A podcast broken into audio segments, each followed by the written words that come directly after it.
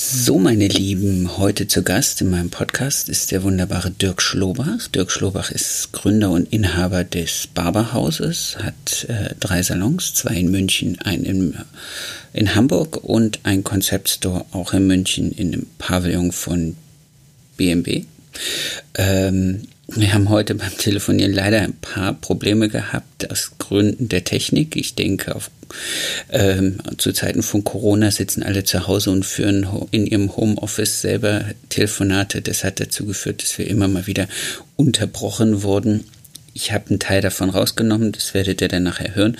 Einen Teil habe ich drin gelassen, weil es auch einfach, ja, es war so, wie es war und da hat es gepasst und an manchen Stellen, wo es wirklich gestört hat, habe ich es rausgenommen.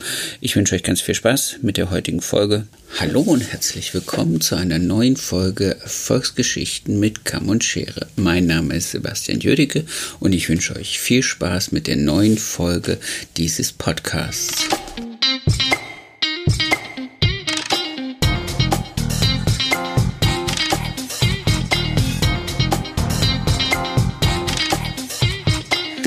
Herzlich willkommen in diesem wunderbaren Podcast. Lieber Dirk Schlobach, danke, dass du die Zeit gefunden hast und mit mir zu telefonieren. Danke dir, Sebastian, Heute hier in einer Zeit, wo sehr, sehr gerne in einer Zeit, wo äh, ja nicht ganz so einfach ist, aber wo sich offensichtlich die Zeit dann äh, für uns beide gefunden hat, zu telefonieren, trotz aller Salonschließungen und aller Krisen. Ähm, wie geht's dir im Moment? Was machen deine Läden? Wie läuft's mit deinen Mitarbeitern? Wie sieht's bei dir daheim aus? also mir geht's gut. Ich bin sehr optimistisch. Schlafe auch gut, äh, schlafe gut ein. Ähm, da hat sich jetzt nichts geändert. Ich nehme es, wie es kommt und ähm, ja, versuche mich halt und meinen Alltag zu strukturieren. Ich glaube, das ist mit eines der wichtigsten Punkte, dass man sich nicht im Alltag verliert äh, in dieser teilweise monotonen, ähm, ja, in diesem monotonen Tagesablauf. Da wir Kinder haben, sind wir sowieso getrieben davon, da auch immer wieder uns mit den Kindern nicht nur zu beschäftigen, sondern ähm, ja auch die Kinder zu beschäftigen im Sinne von Lernen und so. Aber wir ähm, haben halt unsere Aufgaben und ich bin eigentlich, um auf die Mitarbeiter zu kommen, ähm, fast täglich mit ihnen im Austausch. Ich glaube, dass das auch ganz, ganz wichtig ist ähm, nur derjenige wird wieder richtig angreifen können ähm, und seine Kunden wahrscheinlich auch gut bedienen können, wenn er ähm, das Team direkt hinter sich hat. Und ich glaube, es funktioniert nicht, wenn man sein Team jetzt äh, die zwei, drei, wenn nicht sogar, es wären ja wahrscheinlich vier Wochen, wenn man das alleine lässt mit ihren Sorgen und äh, nicht regelmäßig mit ihnen kommuniziert. Ich mache das ja. so, dass ich eine Videobotschaft an sie gesendet habe, dass ich jedem Einzelnen persönlich sogar eine Audiobotschaft äh, gesendet habe, ähm, dass wir hier und da auch in einer WhatsApp-Gruppe chatten. Und ähm, so werden sie immer wieder von mir Informationen bekommen in den nächsten Wochen. Was, glaube ich, ganz, ganz wichtig ist, dass sie merken, hey, der Sehr Chef denkt an mich. Ähm, ja, das, das ist so meine Herangehensweise im Moment. Deshalb denke ich, dass wir dieses Problem, was wir ja alle haben, auch nur meistern können, wenn wir unser Team mit im Boot haben.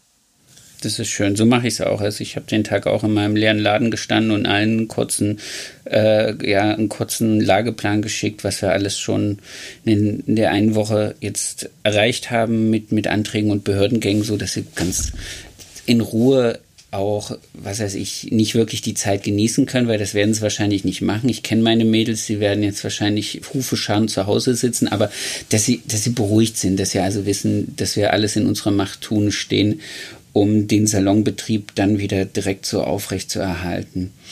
Schön, das freut mich. Lass uns das versuchen so ein bisschen, also auch wenn es in dem Thema, worüber wir sprechen wollten, ja ähm, nicht ganz wegzudenken ist, aber lass es uns ein bisschen zur Seite schieben sprechen wollte ich mit dir, weil du bist ähm, Betriebswirt und Marketing-Experte und ich wollte mit dir über das Thema Marke sprechen. Ich wollte das mit dir schon machen, bevor die Krise ausgebrochen ist. Jetzt machen wir es während der Krise und ich glaube, und das hast du ja gerade auch schon im Vorgespräch kurz gesagt, es wird auch für nach die Krise ein großes, großes Thema sein. Wie kriege ich es hin, eine Marke zu kreieren. Warum ich ähm, das mit dir besprechen wollte. Wir haben uns, als wir beim letzten Club der Besten Treffen waren, haben wir drüber gesprochen, dass du äh, oder besser, du hast zu mir gesagt, du möchtest das ähm, irgendwann mal die Marke Barberhaus so haben, dass du sagen kannst, ich kann es auch äh, verkaufen und kann meinen Ruhestand davon bestreiten und habe nicht nur Salonläden, die ich angemietet habe, die ich dann sozusagen an den Nachfolger abtrete.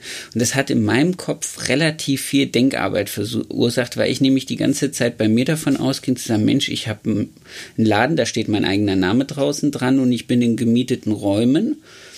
Ich werde das wahrscheinlich irgendwann mal an den Mitarbeiter weitergeben können, ohne dass ich da einen viel, viel höheren Profit rausziehen kann, als ich das jetzt, was weiß ich, hätte, wenn ich ähm, ja, Räumlichkeiten habe, die ich oder eine, eine, Marke habe, die ich weiterverkaufen kann. Und erst über das mit, mit, dir zu sprechen, bin ich so ein bisschen drauf gekommen und das war auch der Plan für 2020, ähm, das mal so ein bisschen mehr für mich anzugehen. Und ähm, deswegen auch der Anruf heute bei dir.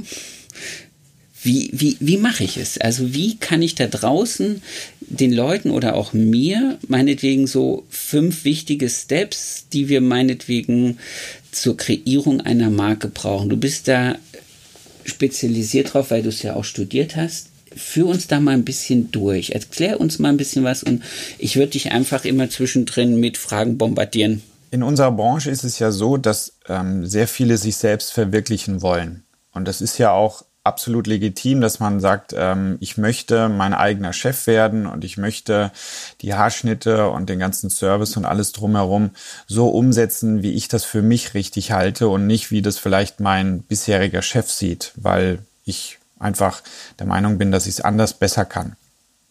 Und bei einer, bei, bei diesem Schritt ähm, vergessen, glaube ich, ganz, ganz viele den tatsächlichen Punkt, an dem sie vielleicht irgendwann mal angelangen, dass sie ähm, auch mal abgeben und abtreten werden. Ist ja irgendwo auch, auch wiederum verständlich, ähm, dass man nicht so viele Jahrzehnte dann ähm, in die Zukunft schaut. Aber mein, mein Appell ist eigentlich an jeden, der heute seinen Salon aufmachen möchte. Gut, jetzt in der Krise ist es eher, geht es eher darum, seinen ja, seine, ähm, wie sagt man, seine Schäfchen ins Trockene zu bekommen und erstmal auf Sicherheit zu gehen. Aber die, die sich vielleicht damit beschäftigen, jetzt mit der Krise greife ich nochmal richtig an. Ähm, ich versuche einiges zu verändern und beschäftige mich auch mit dem Thema Marke oder die, die sich später damit beschäftigen wollen, einen tatsächlich eigenen Salon aufzubauen, den rate ich. Überlegt, dass ihr eure Vision ein Stück weit von eurer Person unabhängig macht.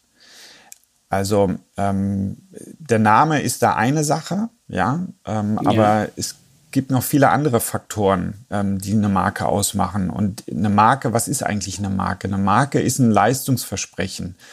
Ich biete, ich gebe dem Kunden ein Versprechen, ein Mehrwerte zu bieten. Und diese Mehrwerte hält der Kunde dann im besten Fall für preiswert und nicht für günstig billig, sondern dass er es wert ist oder dass, dass ähm, die Mehrwerte es wert sind, diesen Preis zu zahlen. Das kann günstig wie auch teuer sein. Okay. Oder ja. hochpreisig, sagen wir es mal so. Ähm, was kostet bei dir ein Herrenhaarschnitt? Mein Herrenhaarschnitt liegt bei 50 Euro. Bei 50 Euro, genau. Da bist du schon deutlich über den Bundesdurchschnitt.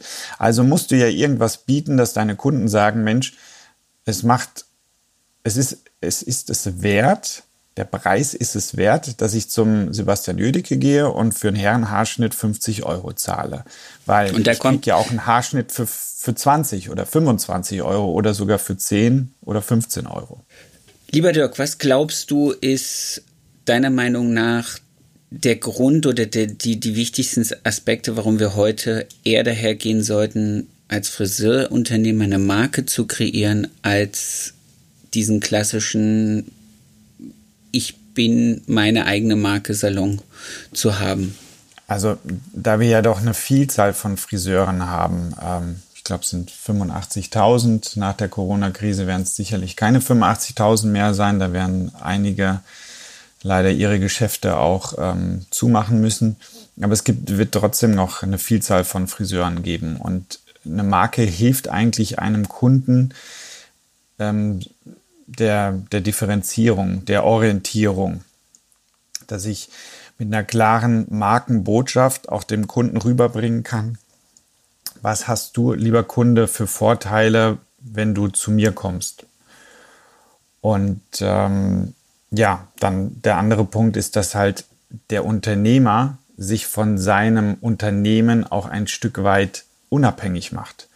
Habe ich eine starke Marke, kann ich sie einfacher verkaufen, als wenn die Marke meine quasi Personenmarke ist. Also wie ja. solle ich mich selber denn verkaufen später mal? Dann habe ich vielleicht noch eine Kundendatei und ein Inventar, was aber auch nicht mehr so viel ähm, wert sein wird. Habe ich aber eine starke Marke, die immer noch eine Strahlkraft hat, die nach außen hin eine klare Botschaft hat, dann ähm, habe ich Mehrwerte, die auch für einen stetigen Kundenstamm sorgen.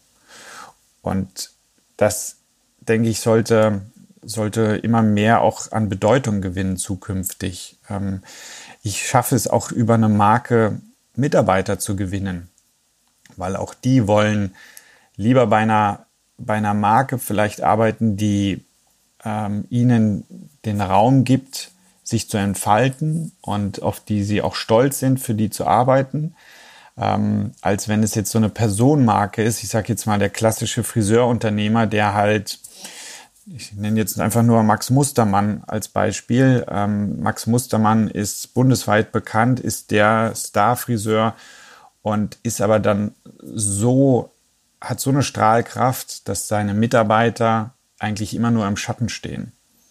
Und es hilft mir auch, mich als Friseurunternehmer vielleicht ein bisschen rauszunehmen aus diesem Spotlight, aus diesem, ähm, aus diesem Licht, dass ich auch meinen Mitarbeitern die Bühne biete, dort zu arbeiten, zu agieren und sich auch selber zu entfalten.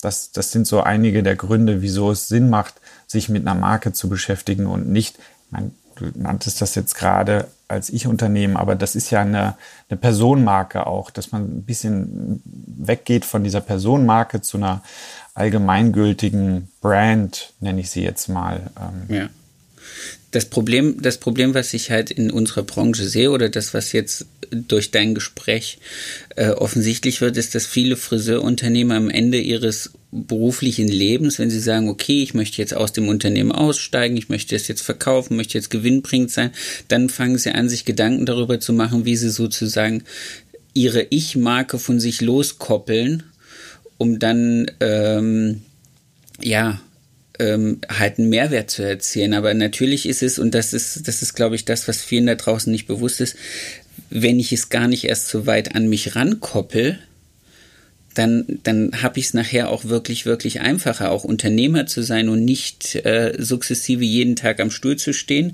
äh, meinen Umsatz zu machen, die Kunden zu meinen Fans zu machen, um dann irgendwann mal zu sagen, so und jetzt muss ich es an meinen Nachfolger abgeben. Das ist eigentlich schon ähm, ja de, der sinnvollere Weg, den, glaube ich, viele Friseure da draußen, inklusive mir, noch nicht wirklich konsequent beschritten haben. Aber jetzt mal auf die, auf die Umsetzung zu kommen, also nicht der, der, der Faktor, warum ist, ist klar geworden durch das, was du gerade gesagt hast. Aber wie fange ich es jetzt an? Wie gehe ich heute her und sage, jetzt möchte ich es umsetzen, jetzt möchte ich das Ganze für, von mir ein bisschen entkoppeln, ich möchte eine Marke kreieren. Wie würdest du oder wie bist du vorgegangen? Also man muss unterscheiden, kann ich eine Marke und ein Konzept auf dem, auf dem Reißbrett neu entwickeln, dann habe ich natürlich viele, das ist wie mit dem Haus, was ich neu baue, dann habe ich ähm, es deutlich einfacher als so ein, sage ich mal, Transformations- oder so eine Transformierung von einer bestehenden Firma zu einer Marke. Das sind zwei unterschiedliche Herangehensweisen. Wie gesagt, fange ich an auf einem Blatt Papier, dann muss ich ganz klar erstmal definieren, was, was ist überhaupt meine Zielsetzung, was ist mein, mein Konzept, wen will ich erreichen, was sind meine Werte, ähm, wie, wie soll mein Dienstleistungsportfolio sein ähm, was sind tatsächlich die Mehrwerte, die der Kunde wahrnehmen soll. Und die hast du ja in allen Bereichen. Das fängt ja schon mit dem, mit der Telefonannahme an bis hin zur Verabschiedung und dem Zahlvorgang. Ähm, hast du schon ein bestehendes Unternehmen, dann musst du auch in all diese Bereiche natürlich reingehen und du musst dir bewusst werden, was sind deine Stärken, was sind deine Schwächen, was sind vielleicht auch die Marktgegebenheiten, so was sind die Markt, ähm, also was sind auch die Risiken im Markt. Aber vom, vom, vom visuellen her ähm, würde ich schon Folgendes vorschlagen. Heißt jetzt dein Salon Sebastian Jödicke, würde ich ihn vielleicht eher Jödicke nennen, als gleich auch diesen diesen Personenbezug. Für mich sind da schöne Beispiele. Ähm, wir kennen ihn alle, den Lars Nikolaisen, ähm, hat ja auch den Salon seines Vaters übernommen und ähm, der wiederum meines Wissens von seinem Vater. Und jetzt heißen die Salons halt heute nur noch Nikolaisen. Oder auch ähm, Haarschneider vom, vom Heiko Schneider. Ja? Der hat seinen Namen, seinen Vornamen auch nicht mit drin. Trotzdem hat er einen Bezug zu der Familie. Also man muss ja auch nicht alle Zöpfe abschneiden ähm, und sagen, na, wir trennen uns jetzt von allem, was bisher da gewesen ist, sondern man hat ja im besten Fall sogar auch eine Geschichte zu erzählen, eine Tradition. Das hat ja auch wiederum mit Qualität zu tun, dass sich ein Unternehmen über mehrere Generationen gehalten hat. Dementsprechend würde ich nicht sagen, man muss gleich alles ändern und auf einen Kunstnamen eingehen. Nein, aber man muss sehr sensibel sich dessen bewusst sein, wer bin ich und wer möchte ich sein. Und erst dann weiß ich eigentlich, wo ich hingehen möchte und kann dann auch erst meine, sage ich mal, ja, neudeutsch heißt es Roadmap, äh, meine Straßenkarte im Grunde genommen zeichnen. Wie komme ich dann da auch wirklich hin? Und es hilft natürlich auch immer, in diesem, in, das ist ja auch immer ein Selbstreflektieren, ähm, auch meine Kunden mit einzubeziehen. Warum kommen meine Kunden gerne zu mir? Was ist für sie das Besondere, dass sie zu mir kommen? Ähm, welche Werte werden bei meinen Kunden wahrgenommen von denen, die wir leben? Gibt es vielleicht Werte, die einem als Unternehmer selber wichtig sind, aber die der Kunde bisher gar nicht wahrgenommen hat? Dann muss man sich Gedanken machen, sind das die Werte, die ich tatsächlich transportieren will? Oder sind es halt ja, so nonverbale, ähm, unterbewusst wahrgenommene ähm, Dinge. Also man muss sich auf jeden Fall einen Schlachtplan aufmalen. Und ähm, so eine Pauschalantwort auf diese Frage gibt es nicht. Deshalb rede ich wahrscheinlich auch schon sehr lange, was diese Antwort angeht. Das ist völlig okay, aber, das ist gar kein Problem. aber du musst dir, ja. du musst dir halt wirklich bewusst werden, wer möchte ich in zehn Jahren vielleicht auch sein oder in 20 Jahren? Was ist tatsächlich später mal mein Exit? Ist es so, dass meine Kinder vielleicht es übernehmen oder dass es dass ich es verkaufe oder meine Mitarbeiter übernehmen. Was, was möchte ich sein? Ähm, wo ist auch mein Team ähm, wo fühlt sich mein Team wohl, in welcher Umgebung. Und das meine ich jetzt nicht räumlich, sondern in welcher Marke können sie sich selber auch sehen, weil sie sind letzten Endes ein ganz wesentlicher Bestandteil der Marke. Ähm, ich betone das immer wieder, dieses Human Capital, wie das im, im Englischen und im Amerikanischen genannt wird, das ist ja eigentlich auch eines der wichtigsten Assets, eines der wichtigsten Vermögen ähm, an dem Unternehmen und das sind letzten Endes die, die die, die Marke transportieren müssen. Und je deutlicher ich das mache und je deutlicher ich die Werte äh, kommuniziere, desto mehr wirst du auch von außen Leute ähm, finden, die das attraktiv finden, nicht nur als Kunde dort zu sein, sondern auch als Mitarbeiter dort äh, arbeiten zu können. Das hören wir auch immer wieder, wenn wir Bewerber haben. Ähm, ich frage immer wieder, ja, wie sind Sie auf uns aufmerksam geworden? Da gibt es dann welche, die sagen, ja, ich wollte unbedingt beispielsweise in Hamburg ähm, arbeiten. Und da habe ich mal geguckt, wer ist im Zentrum. Ja, weil ich muss es ja irgendwie, muss den, den Laden ja auch gut erreichen können, meinen Arbeitsplatz. Ich will nicht zu viel Zeit verlieren. Und dann habe ich geguckt, wer ist denn besonders hoch im Kurs? Welche hochwertigen Firmen gibt es denn? Weil ich als Mitarbeiter denke, dass ich gut Haare schneiden kann und wo passe ich am besten rein? Wer ist mir sympathisch? Ähm, wer hat eine gute Webseite?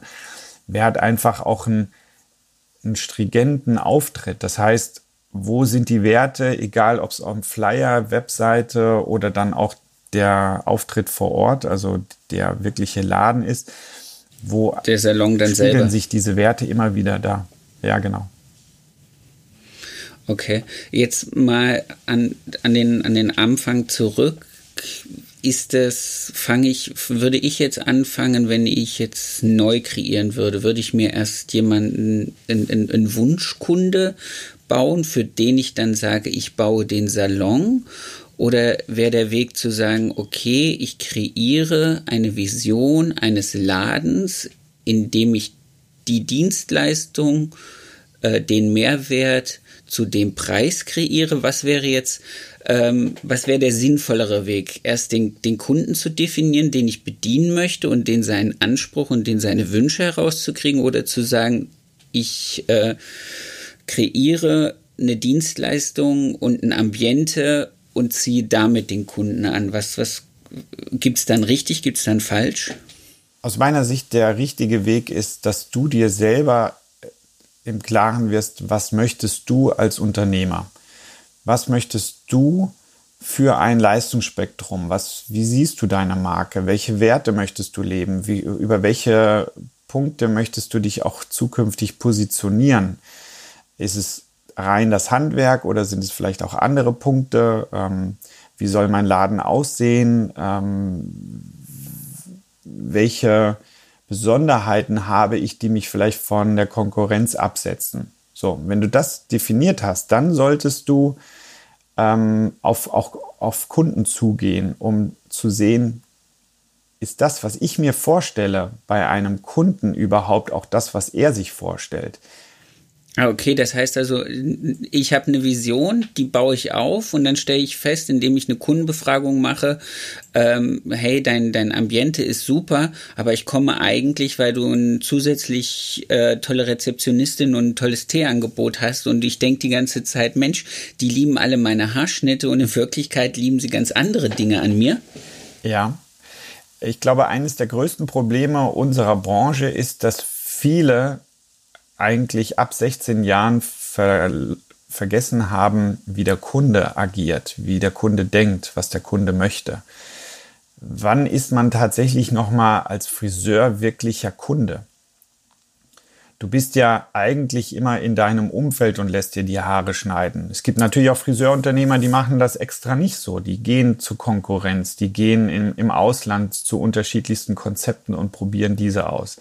Die bilden sich weiter, die schauen, ähm, was gibt es Neues, ähm, wie, wird, wie werde ich als Kunde abgeholt. Und das sind die, die den großen Vorteil haben, dass sie über den Tellerrand schauen. Ähm, und ich glaube, dass vielen in unserer Branche das total abhanden gekommen ist, schon seit der Ausbildung, weil dann macht halt die Kollegin die Haare oder der Kollege und so ein richtiges ähm, Kundenerlebnis vom Erstkontakt bis zum Bezahlen haben die wenigsten. Und da geht auch viel verloren. Das ist ähm, vielleicht auch, ja, mit welcher Branche kann man das vergleichen? Ich versuche eigentlich immer, ich finde, es gibt sehr viele Analogien zur, ähm, zur Gastronomie. Auch da ja. gibt es beispielsweise sehr viele Personenmarken. Äh, ist der Patron nicht in der Küche, weil er im Fernsehen rumspringt, dann ist der Kunde schon mal wieder enttäuscht und weiß zwar, okay, das sind vielleicht die Rezepte vom äh, Herrn Laffer, aber der Herr Laffer ist ja heute im Fernsehen und ähm, der ist ja gar nicht in der Küche selbst, sondern einer seiner Mitarbeiter. Und schon geht so ein bisschen an, an Besonderheit auch verloren. Ähm, und der, der Koch kann eigentlich als Person sich nie so richtig rausnehmen, sondern er ist halt ganz eng verbunden mit seinem, mit seinem Namen und mit seiner Küche. So, und ähm, auch bei den Köchen, guten Koch geht öfters irgendwo anders auch mal essen. Die haben wahrscheinlich noch mehr ähm, Erfahrung, weil du gehst ja öfters vielleicht auch essen, als du, als du die ähm, dir die Haare schneiden lässt. Aber ja. man, man, man sollte halt wirklich gucken, dass man immer wieder ähm, sich auch als Kunde in die Lage reinversetzt. Und ähm, ja, nicht zuletzt, wie du jetzt eben auch gesagt hast, auch mit den Kunden sprechen. Und ich, mir, mir hilft immer so eine, so eine SWOT-Analyse. Also diese, ähm, ja, das ist ein englischer Begriff, steht für Strength, ähm, Weaknesses, Opportunities und Threats. Ähm, die Strengths sind halt die, die Stärken und die, also die eigenen Stärken, das ist auf mich bezogen, auf meinen Laden, auf mein Konzept. Und die Weaknesses sind halt die Schwächen. So. Und die Opportunities sind das, was sich im Markt vielleicht ergibt. Ergibt sich vielleicht gerade auch ein neuer, neuer Trend, so wie das vor fünf, sechs Jahren mit den Barbershops war. Ja? Ähm, oder in, in einem Darmbereich gibt es da sicherlich auch einige Trends in den letzten Jahren, die man als Chance nutzen konnte, um, um das vielleicht zu integrieren in, in sein Konzept. Ja. Und die, die sogenannten äh, Threads sind halt die Risikofaktoren, aber das ist immer auf, auf das Marktgeschehen bezogen. Das ist beispielsweise einen Fachkräftemangel gibt, schwierig ist, die Leute auszubilden. Bei mir war das einer der größten Punkte überhaupt, dass ich einfach auf ganz wenige gute Barbiere eigentlich nur Zugriff haben konnte. Und so, wenn du dir das schon mal dessen bewusst wirst, ähm, dann finde ich, kann man, dann hat man schon mal eine ganz gute Ausgangslage, um eine Marke aufzubauen. Und dann ist aber halt auch das Visuelle wichtig. Ich muss der Marke ein Gesicht geben. Ich muss ihren Namen geben. Ähm, ich muss einen Claim definieren. Claim ist so die, die Botschaft an den Kunden, wofür man steht. Ja. Jetzt vereinfacht dargestellt. Und dann muss man sich fragen, wie wollen wir wirklich sein? Also welche Markenwerte haben wir? Sind wir vielleicht, ähm, in unserem Fall ist das männlich, weil wir nun mal nur männliche Kunden haben. Das Ganze sollte schon aber nicht macho sein. Ähm, wir, wir wollen anspruchsvoll sein. Das heißt, ähm, bei uns sind die Möbel, die wir haben, das ist kein Fake. Ja, da ist nichts Laminiertes dabei. Das ist dann wiederum auch authentisch, wie wir sind. Ähm, ich habe irgendwo mal gelesen, authentisch ist das neue cool. Ähm, jeder will authentisch sein, aber das muss man dann auch wirklich leben, auch in allen Bereichen. Ähm, das ist das, was bei euch in der Branche, was ich immer, immer finde, ist, ähm, ich kenne ja deine Läden, zumindest die in München. Und wenn ich dann sehe, was Saloneinrichter heute so äh, dann dem Trend Barberhaus mitgeben, dann denke ich immer, oder dem Barbershop mitgeben, dann denke ich immer, oh mein Gott, nur weil einer jetzt ähm, braunes laminiertes Holz von mir äh, am Schrank hat, ist das jetzt leider immer noch nicht wirklich authentisch und äh, zielgruppenorientiert. Das jetzt nur, weil mir das gerade dazu einfällt. Entschuldigung, Nee, das ist vollkommen richtig. Und das ist genau der Punkt. Ich muss in allen Bereichen immer diese Markenwerte reflektieren. Ich muss sie immer hinterfragen. Habe ich jetzt, äh, das ist ein schönes Beispiel, ein anderes Beispiel ähm, könnte auch sein, die Wand. Ja, also habe ich eine richtige Backsteinwand? Ja, ist das wirklich richtig altes Backstein, was ich freigelegt habe und dadurch authentisch? Oder habe ich da einfach nur so eine Fototapete hinge, hingekleistert? Ja, das, äh, ich kann nicht ja. authentisch sein und dann mit, mit laminierten Möbeln und einer Fake-Tapete ähm, arbeiten. Das funktioniert so nicht. Das muss, es muss halt richtig gelebt sein. Und deshalb muss ich mir auch selbst bewusst sein, kann ich anspruchsvoll, kann ich Premium oder kann ich es eigentlich nicht? Weil wenn ich es nicht kann, dann werde ich mich immer verstellen müssen. Und das ist viel, viel zu anstrengend. Ähm, und auch der Kunde wird es irgendwann merken, dass ich das eigentlich gar nicht bin. Ja, ähm, ja weil der Kunde sich ja sonst auch in diesem Premium-Bereich wahrscheinlich woanders orientiert, woanders ähm, sich bewegt, in Bekleidung, in Gastronomie, in Hotellerie, in Einrichtungsläden und der würde es auch sofort sehen und merken. Also das ist was, was ich festgestellt habe, dass wenn du äh, mit solcher Kundschaft wirklich nah und eng arbeitest, dass denen Kleinigkeiten auffallen, die dir selber wahrscheinlich ähm, nicht immer sofort ins Auge springen und daran würdest du dich dann sozusagen auch unauthentisch machen. Genau, genau. Und die die Positionierungsfaktoren, die, die sind halt auch nicht zu vergessen. Also über was möchte ich mich denn positionieren? Möchte ich mich über rein mein Handwerk positionieren? Beispielsweise, wenn jemand deutscher Meister geworden ist oder Weltmeister oder so, ähm, dann ist das ja auch ein Punkt, über den ich mich positionieren kann. Aber ist das auch wirklich alles? Oder, oder gibt es vielleicht noch andere Werte, die aus Kundensicht wichtig sind? Also Handwerk heißt ja nicht gleich auch eine gute Beratung. Beratung ist wichtig, ja, aber es gibt auch darüber hinaus noch eine ganze Menge anderer Punkte. Ähm, der Stil, bei uns ist das Wellnesserlebnis, ähm, die Tradition, dieses, wie sind meine Mitarbeiter gekleidet, auch das ist wichtig. Passt das dazu, wie mein ganzes Ambiente ist? Muss ich dann nicht vielleicht auch die Mitarbeiter von der Kleidung auch anpassen? Genau, das ist auch so ein Thema, was ich, was ich festgestellt habe, was nicht gleich jedem zu vermitteln ist und wo man dann auch an seiner eigenen ähm, Firmenidentität und Kommunikation arbeiten muss, nämlich auch zu sagen, okay, wenn wir uns darauf entschieden haben, einen bestimmten Stil ähm, kleidungstechnisch nach außen zu tragen und für den für den Kunden offensichtlich dann auch als Teil des Teams zu dazustehen. Ähm, dass das manchmal immer wieder den Leuten erklärt werden muss, warum machen wir es jetzt? Und nicht, dass man dann auf einmal sagt, so ja, aber lass uns doch mal, äh, jetzt ist Sommer, da kann man doch auch mal ein bisschen anders drum laufen oder man kann doch auch mal ähm, ein anderes T-Shirt, ein anderes Top oder was auch immer tragen, ähm, dass das dann halt auch immer wieder bewusst ist, dass also diese Markenwerte, von denen wir jetzt gesprochen hast, ähm, ist dieses Team davon wirklich auch zu überzeugen, dass sie das leben und dass sie das auch wirklich selber auch äh, hochhalten. Das ist schon auch nicht so einfach. Also auch im, nee, im täglichen. Nicht.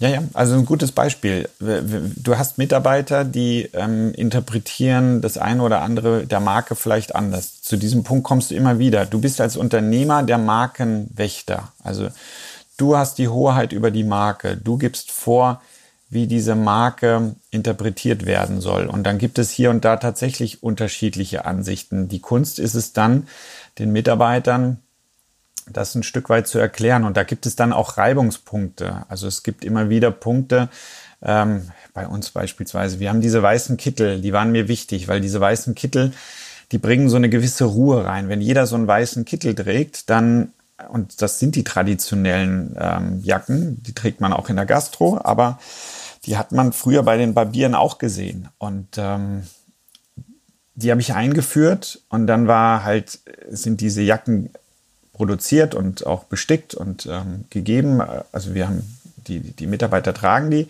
und dazu sollten ähm, schwarze Hosen getragen werden. So, und dann kam der eine mit einer ausgewaschenen Hose, die eher grau war und dann so äh, weiße Socken, schwarze Schuhe, ja, oder der andere hatte graue Schuhe. Und so hat jeder immer wieder mal so einen kleinen Ausreißer gehabt, wo die Leute aber dann reinholst und sagst, nee, tut mir leid, eine schwarze Hose muss schwarz sein und die hat auch keine Löcher und keine Risse und die ist auch nicht irgendwie ausgewaschen, sondern die muss, das muss eine schwarze Hose sein. Hose sein. Ob das jetzt eine, eine Hose ist wie eine, wie eine Chino oder mehr wie eine Anzugshose oder sowas, da habt ihr schon ein bisschen Spielraum, was euch vom Stoff her auch angenehmer ist. Aber sie darf auch nicht glänzen wie, wie eine Leder- oder eine Latexhose oder sowas. Sondern, also yeah. bei all solchen Kleinigkeiten musst du immer Wächter sein und, ähm, und aufpassen, dass, dass es nicht in die falsche Richtung geht. Und dafür gibt es natürlich dann auch sowas wie ein Style Guide. Dann gibt es ein sehr umfangreiches Salonhandbuch, wo du all sowas festlegst auch für dich festlegst und dann den Mitarbeitern aber auch immer wieder an die Hand gibst. Okay, das ist vielleicht noch was, was ich nachholen kann, weil ich weiß, wir haben solche, solche Richtlinien schon mündlich. Wir haben auch vieles schon schriftlich, aber ein Style Guide habe ich nicht. Aber der würde mir vielleicht den einen oder anderen äh, Casual Friday ersparen. ja, ich, ich habe hab einfach gemerkt, dass wenn deine Marke ein gewisses Prestige ausstrahlt ähm, und die, die, die Kunden stolz sind, Teil deiner Marke zu sein, also Kunden zu sein, dann ähm, ja. ist das bei deinen Mitarbeitern halt auch nochmal eine ganz andere Wahrnehmung. Die sind auch stolz, diesen Kittel zu tragen. Und ähm, teilweise habe ich gesehen, sind Mitarbeiter bei uns ähm, morgens mit hängenden Schultern reingekommen zur Arbeit und ähm, ja, eher in so einer coolen, gebückten Haltung, so wie halt so der ein oder andere ähm, äh, Homie halt so in seiner, in seiner Hut halt sich so verhält. Und wenn er dann den Kittel anhat, dann ist auf einmal, hat einen geraden Rücken und hat einen ganz anderen, eine ganz andere Kundenwahrnehmung auch. Ähm, und wie gesagt, es bringt auch Ruhe rein. Man muss es, man muss, muss auch nicht das so sein, dass sich jeder sein eigen, äh, dass jeder einen Kittel trägt. Es kann ja auch sein, dass sich alle auf Schwarz einigen oder alle auf Weiß einigen oder sowas. Ich finde halt das Uniformierte, also das ist jetzt nicht, weil ich mal beim Bund war, sondern ich finde halt, man, man hat, ähm, man ist von außen gleich als Teil der Gruppe zu identifizieren. Man, man wird in, in seiner Arbeitskleidung auch als professioneller wahrgenommen als in seiner Freizeitkleidung. Und es ist natürlich genau. auch so, und das, habe ich jetzt auch das eine oder andere Mal bei der einen Azubine oder so sagen müssen, es schützt natürlich auch so ein bisschen die Privatsphäre. Wenn ich jetzt vielleicht ein bisschen weiblicher bin und trage immer gern irgendwelche ausgeschnittenen Tops und habe dann auf der Arbeit aber die Möglichkeit, vielleicht ähm, in so einer Gruppe unterzugehen, dann, dann entgehe ich auch so ein bisschen äh, vielleicht der, der ein oder anderen Ansprache, die despektierlich wäre, übergriffig oder distanzlos, je nachdem. Also ich würde jetzt auch keinem irgendwas unterstellen. In eurem Salon wird das wahrscheinlich weniger der Fall sein. Ich habe das Gott sei Dank auch nicht, aber ich hatte es schon auch mal und da habe ich dann festgestellt, dass genau diese Gleichstellung mit der, mit der Bekleidung auch ähm, den Mädels dann in so einem Fall auch geholfen hat, zusätzlich noch. Also das ist kein Prio-Thema, ja. aber das hat dann zumindest das, geholfen. Die Kommunikation hast, wird sich dann auch professionell. Ja, absolut. Sehr, sehr schön. Handbücher hast du worüber? Wie viele geschrieben? für den Salon? Ach, also das, war, das, ist, das ist eigentlich das Aufwendigste überhaupt. Ich äh, habe ja früher als Berater hier und da auch Prozesse aufschreiben müssen und ähm, Dinge dokumentieren müssen, aber die eigenen Prozesse und die eigenen Richtlinien zu dokumentieren, das war mit das Aufwendigste. Das ist mir eigentlich sehr schwer gefallen und das habe ich dann mit ähm, mit äh, einem Mitarbeiter, der das aus der Hotellerie schon kannte, mit, Alexander von Wilmsdorf, ähm, ähm, haben wir das gemacht und ähm, der hat das dann alles mal runtergeschrieben, als er auch neu bei uns anfing, ähm, weil er dann halt doch viele Punkte gemerkt hat, hey, da gibt's noch keine Definition, da machen wir jetzt mal eine Definition, ähm, ob das jetzt irgendwelche Prozesse sind, wie ich ans Telefon zu gehen habe oder ähm, wie, wie Urlaube zu nehmen sind oder so etwas. Ähm, ja, und das wird halt, das ist ein dynamisches, organisches Thema, das ähm, wird sich halt immer weiter und weiter entwickeln. Ähm, wir okay, haben also das ist so ein umfangreiches Salonhandbuch, was mehr oder weniger auch schon zu einem Franchise-Handbuch umgebaut werden könnte, auch wenn ich jetzt nicht wirklich vorhabe, ein Franchise-System daraus zu machen. Ah, okay, also dann schon, schon auch was Größeres und wirklich was Umfangreicheres. Also dann sind da nicht nur einfach 100 Seiten an verschiedenen Abläufen, sondern du hast dann schon einmal alles wirklich durchdekliniert. Ja, wir sind da auch immer noch dran in bestimmten Bereichen. Also wir merken auch, dass wir das ganze Thema interne Schulungen noch ähm, deutlich weiter treiben müssen. Ähm, es ist dann doch schnell mal einfach nur so erzählt, statt über das Salonhandbuch ähm, und die eigenen internen Unterlagen dann äh, im Detail geschult. Also da muss man tatsächlich ähm, auch immer sehr stark dahinterher sein. Aber das ist auch nur ein Teil der Marke. Also ein anderer Teil ist ähm, aus meiner Sicht, dass du neben allem visuellen und allen Werten und äh, dem Auftritt, dass du halt auch immer wieder Geschichten erzählen musst. Also du musst dich immer auch irgendwie verändern können. Und ein ganz wesentlicher Bestandteil einer guten Marke ist, dass sie auch eine gewisse Flexibilität ähm, sich wahrt. Also Anpassung. Zwei, drei, ja, ja, Anpassung beziehungsweise anpassen ist ja eigentlich immer reagieren sondern agieren ist, finde ich, bei einer Marke immer auch ganz wichtig. Anpassen, an was passt du dich an? Du passt dich an Gegebenheiten an, vielleicht im schlimmsten Fall sogar an deine Konkurrenz. Aber das, das meine ich damit gar nicht, sondern du musst dich immer auch wieder ein Stück weit neu erfinden in einem gewissen Rahmen. Du musst immer wieder neue Themen liefern. Ähm, wir machen äh, viel Presse. Wir haben immer wieder, sind immer wieder in der, in der Presse auch ähm, dankend aufgenommen worden weil die Presse ja, was ist deren größtes, ja, wie soll ich sagen, nicht Manko, aber eine der größten Herausforderungen für die Presse ist eigentlich immer gute Themen zu finden, über die sie schreiben können. Wir werden auch oft gefragt, hey, woher nehmt ihr eigentlich die, dieses ganze Geld für Anzeigen? Wir schalten überhaupt keine Anzeigen. Also wir haben auch noch nie eine Anzeige geschaltet, sondern wir erfinden halt immer wieder Themen über uns ähm, und, und haben das auch gut bebildert mit hochwertigen Bildern ähm, und denken uns halt immer wieder was aus, was wir erzählen können. So hatten wir mal ein, und manche Themen werden auch an uns herangetreten, so hatten wir mal ein, ein Event, ein, ein Schubert-Konzert ähm, mit einem Bariton-Sänger, ähm, der an einem Klavier begleitet in einem unserer Salons aufgetreten ist. Und das war eine Reihe von Events in München an besonderen Orten, ähm, die stattfanden. Und da wurden wir halt gefragt, hey, könnt ihr euch vorstellen, dass mal bei euch so ein Konzert stattfand? So. Und klar konnten wir uns das vorstellen, weil klassische Musik ist hochwertig, ist traditionell, passt so in unseren Stil auch herein, unterstreicht so, ja, so dieses Anspruchsvolle. Ähm, und das haben wir dann gemacht und unglaublich viele Zeitungen, lokale Zeitungen, aber auch eine süddeutsche, haben darüber geschrieben. So. Und so musst du dir halt auch immer wieder Dinge ähm, herausnehmen und wieder anpacken, über die man schreiben kann. Und da sind wir ja heute in einer deutlich kürzeren Taktung durch Instagram. Aber das wird auch alles irgendwie alles so ein bisschen belanglos. Ja? Also nur mal so ein Beispiel von den zehn Themen, die wir am Tag eigentlich sprechen könnten, die in unseren Salons passieren, ob es jetzt irgendwie ein VIP ist, der da ist oder ob wir gerade eine, eine, tolle Lieferung neuer Produkte bekommen haben oder ja, irgendwie ein Mitarbeiter was zu erzählen hat, ähm, ist Vater geworden oder sonst was. Du hast immer irgendwelche Themen, über die du erzählen kannst. Da erzählen wir maximal eine, eine Story überhaupt. Also wir, wir, wenn überhaupt, wir reden viel zu wenig über das, was wir machen.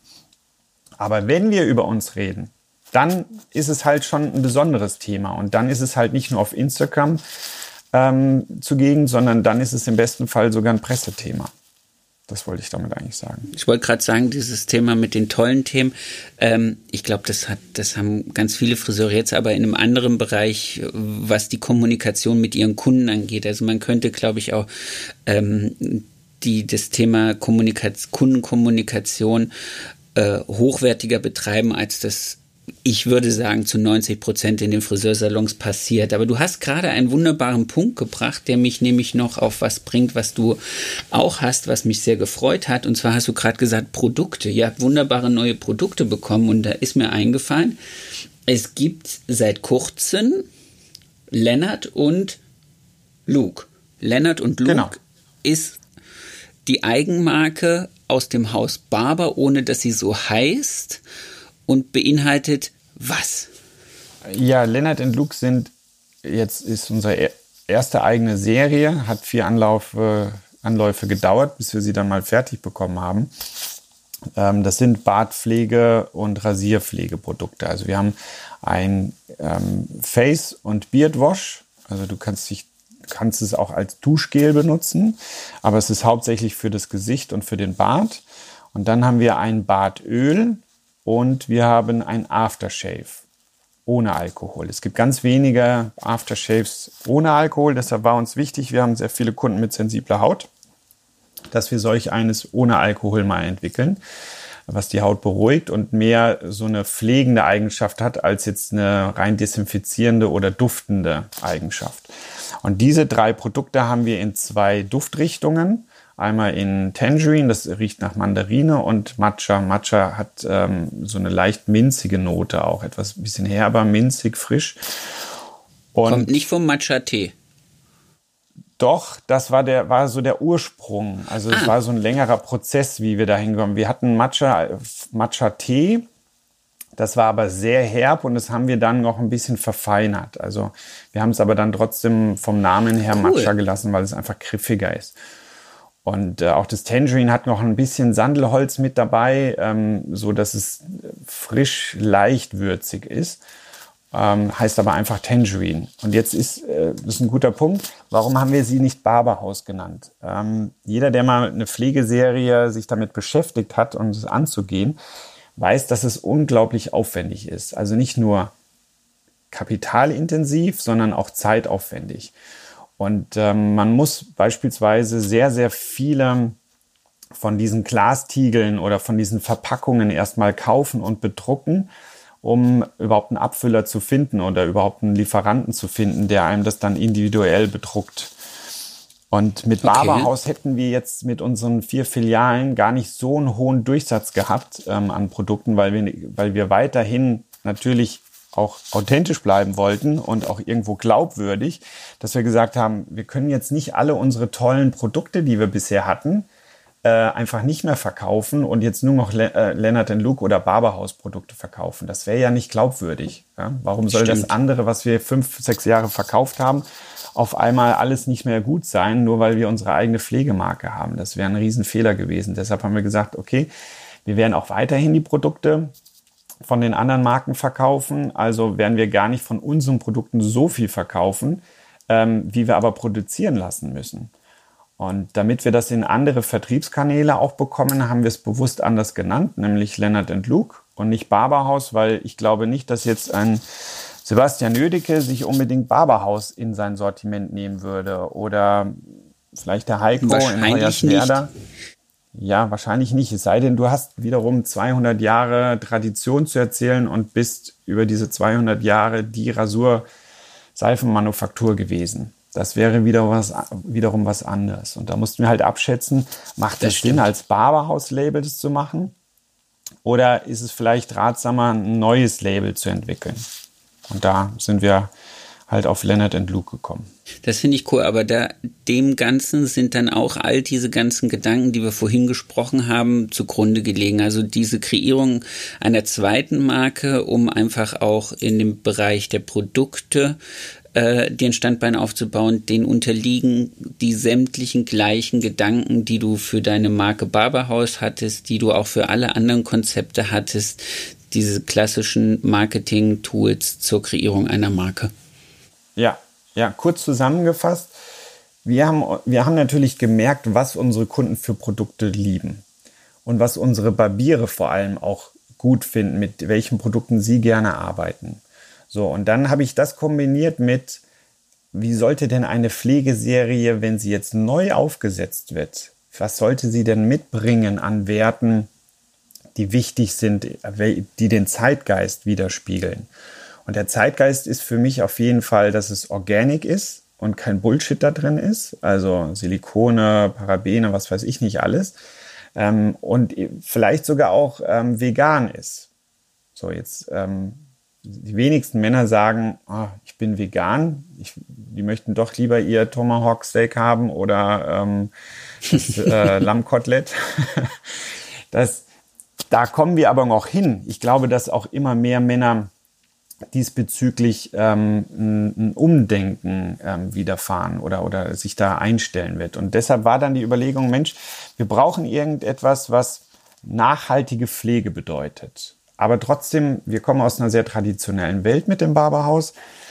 Mit der Erscheinung der Barbershops, äh, Barbershops es, es muss irgendwas sein, was so eine gute Symbiose aus diesem neuen Zeitgeist und den alten Werten dann vermittelt. Und so kam dann die Idee, Mensch, was mögen denn Männer überhaupt? Ähm, welche Farben mögen sie? Ähm, welche Farben gibt's sonst wenig? Und deshalb hat es auch so wahnsinnig lange gedauert. Wir sind dann mit so einer British Racing Green Farbe dahergekommen. Das ist so die Marke von, äh, die, die Farbe für alte Sportwegen, äh, traditionell ähm, alte Bentleys, Jaguars, ähm, alte englische Fahrzeuge oder auch italienische Fahrzeuge haben diese Marke gehabt. Hauptsächlich aber englische. Und dann brauchten wir noch eine weitere Signalfarbe, damit der Markenname gut rüberkommt. Da haben wir dann das Gelb genommen. Und Grün und Gelb gefällt Männern ganz gut in der Kombination. Und ähm, ja, die Inhalte der Produkte mussten natürlich auf unsere Kunden abgestellt sein. Und da haben wir die Erfahrung gemacht, dass sehr viele gestresste, sensible Haut haben.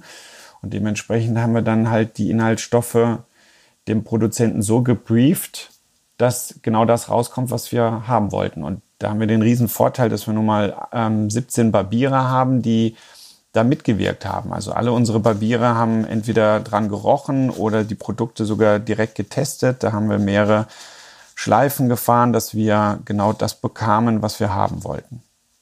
Wow, und das so ist, ist cool. Das ist sehr und ein Haufen Aufwand. Also ich muss sagen, ich habe mich noch nie mit der Kreierung von eigener Haarpflege beschäftigt. Das ähm, ist besser. Okay, danke. Ich habe ich hab lustigerweise, ich habe eine, eine, eine, eine sehr, sehr gute Freundin, die ist äh, Chemikerin in einem großen äh, Kosmetikunternehmen hier im Südwesten gewesen. Ähm, und hat da auch vegane und anthroposophische Make-ups und äh, Pflegeprodukte gemacht. Und mit der hatte ich immer mal diese, diese Idee nach solchen Sachen, aber wir haben es Gott sei Dank äh, oder bis jetzt noch nicht geschafft. Vielleicht überkommt mich irgendwie äh, doch noch irgendwann mal das Thema. Alles gut. Sorry, das ist wahrscheinlich der Coronavirus in der Mobilfunkleitung. Ähm, das ja, macht das, gar nichts. Ich habe jetzt, ich hab jetzt gehört äh, mit der Freundin und der, ähm, der Überlegung, ob man sowas entwickelt. Also es macht wahnsinnig viel Spaß. Es ist aber, es sind halt tatsächlich so viele ähm, Hunderte von Details, an die man denken muss und die dann doch irgendwie anders werden, als man sie sich vorgestellt ha äh, hat. Ähm, letzten Endes, ich bin total happy, dass ich es doch durchgezogen habe, aber mittendrin habe ich mal gedacht, boah, ist das wirklich sinnvoll? Macht das, ist es der Aufwand eigentlich wert? Aber ja, wir wollen uns halt hier und da auch ein bisschen unabhängig machen von diesem reinen Servicegeschäft, sondern wir wollen ja. auch irgendwo eine, eine Skalierung haben. Und das ist so ein Punkt, für eine gewisse Anzahl von Kunden brauchst du halt auch immer wieder eine gewisse Anzahl von Mitarbeitern, um diese Kunden zu befriedigen und, und glücklich machen zu können. Und ähm, finanziell ist das aber immer die gleiche Waage. Und mit Produkten ja, hast du halt die Möglichkeit, dieses, diese, dieses Verhältnis auch ein Stück weit zu durchbrechen. Das stimmt, da aber hast du recht. Hast eine komplett neue Baustelle, muss sich auch drum gekümmert werden und ist äh, so aufwendig wie im Grunde genommen der, der Bau einer neuen Filiale in einer anderen Stadt. Oh, super aufregend. Mensch, also ich muss sagen, ich habe die Bilder gesehen von den Sachen. Ich finde es total sexy. Also ich finde schon allein nur den Tiegel mit, den, mit dem Grün und dem Gelb finde ich cool. Das, das ist das, wo ich sagen würde, ich als Kunde, ähm, auch Bartträger, ähm, wäre genau mein Thema. Hätte ich, hätte ich auch im Bad stehen. Einfach nur, weil auch, weil ich auch so ein visueller Mensch bin und sage, das, das, das Packaging finde ich sehr, sehr cool. Dirk, das war Dankeschön. ein äh, wow, sehr, sehr langes, sehr, sehr schönes, sehr, sehr intensives Gespräch. Ich glaube, wir könnten jetzt einfach noch zwei Stunden weiter quatschen. Uns würden die Themen, glaube ich, nicht ausgehen, aber ich würde den Podcast jetzt nicht zu einem Hörbuch umwandeln.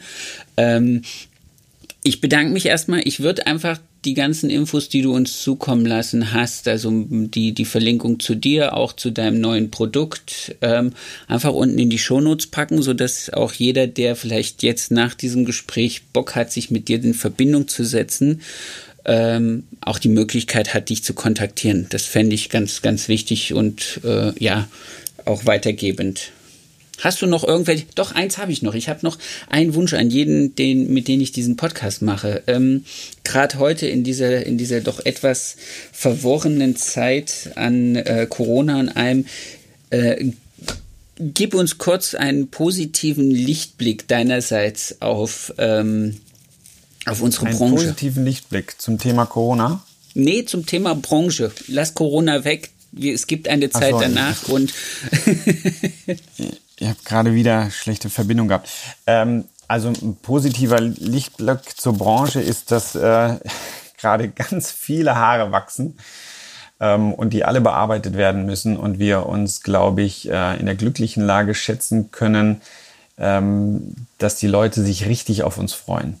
Also die dieses lange, diese lange Abstinenz, und das wird ja jetzt noch zwei, drei Wochen dauern, bis wir wieder arbeiten dürfen, die wird dazu führen, dass die Kunden sich an fast nichts mehr freuen, als zum Friseur zu kommen und sich dort behandeln zu können und diesen Friseurbesuch auch als, als Wellness-Erlebnis zu ähm, erfahren. Ja? Deshalb kann ich allen nur empfehlen, wenn die Kunden alle da sind, gar nicht so viel zu reden, weil das wird sowieso, die, die Themen werden sich gleichen, die Geschichten werden sich gleichen, sondern die Kunden tatsächlich so zu verwöhnen, dass sie richtig entspannen können und dass sie diese Dienstleistung als absolutes Wellness-Happening wahrnehmen, weil das erhält uns dann auch die Kunden für die Zukunft. Dem ist, glaube ich, nichts hinzuzufügen. Lieber Dirk, ich danke dir für deine Zeit. Ich danke dir für die, für die danke vielen dir. Infos. Und ähm, wir werden uns zwischendurch immer mal wieder hören. Wir werden uns beim nächsten Club der Besten Treffen sehen. Wahrscheinlich dann im September bei der Nachhol-Top her. Ähm, ich freue mich freu ganz, mich ganz drauf, arg. Ja. Ich mich auch. Und komm gut durch die Zeit. Pass auf deine du kleinen auch. Jungs und deine Frau auf. Pass auf deine Geschäfte auf und ähm, auf ein ganz hoffentlich baldiges. Bleib gesund, Sebastian. Weiterhin viel Erfolg mit deinem neuen Projekt. Finde ich ganz toll. Danke. Danke, danke, danke. Ciao. Ciao. So, meine Lieben, das war's schon wieder mit der neuen Folge Erfolgsgeschichten mit Kamm und Schere. Ich hoffe, das Interview hat euch genauso gefallen, wie es mir Spaß gemacht hat, es für euch zu führen. Ich würde mich freuen, wenn ihr das nächste Mal wieder einschaltet. Ich würde mich aber noch mehr freuen, wenn ihr so gut seid, uns einen kleinen Kommentar dazulassen, den Kanal vielleicht zu abonnieren äh, und ihn weiter zu empfehlen, weil so kommen wir dazu, einfach ein bisschen zu wachsen, noch mehr Friseure von diesem Inhalt zu begeistern, hoffentlich und äh, euch weiterhin tolle Interviews bieten zu können. Bis bald.